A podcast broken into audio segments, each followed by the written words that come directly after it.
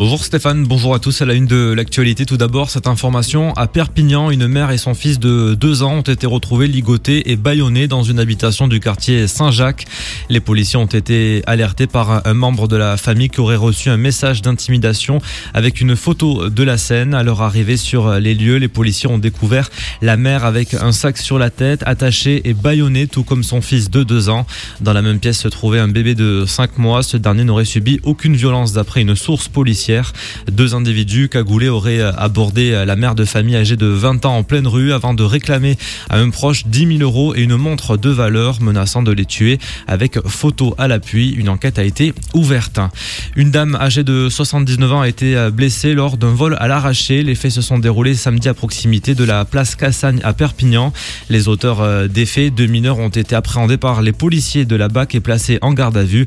Un pistolet à gaz, des armes blanches, couteaux et cutters ont été euh, saisis. La victime qui a chuté et heurté sa tête contre le trottoir souffre d'un traumatisme crânien, d'une amnésie passagère et d'une blessure au genou. Elle a déposé plainte contre ses agresseurs. Et puis Anthony, la réforme des retraites, toujours contestée. À partir d'aujourd'hui, c'est parti pour trois journées de, mobilisa de trois journées de mobilisation. Les instances syndicales annoncent un durcissement des modalités d'action. Plusieurs secteurs d'activité sont concernés. Comme d'habitude, le rendez-vous est donné à 10h30 sur la place Catalogne à Perpignan. Aucun, aucun défilé n'est euh, prévu sur les grands axes par les organisateurs préférant opter pour le centre-ville. Sur les rails, même prévision qu'hier, 6 TER sur 10, un intercité sur 2 et 7 TGV sur 10. En politique, Jean-Marc Pujol, le maire de Perpignan, candidat à sa propre succession, a fait ses vœux à la presse hier devant une trentaine de journalistes. Il a annoncé euh, proposer dès le mois prochain, lors du débat d'orientation budgétaire 2020, une baisse de la fiscalité. Il en a profité également pour préciser que ses colistiers seront tous issus de la société civile.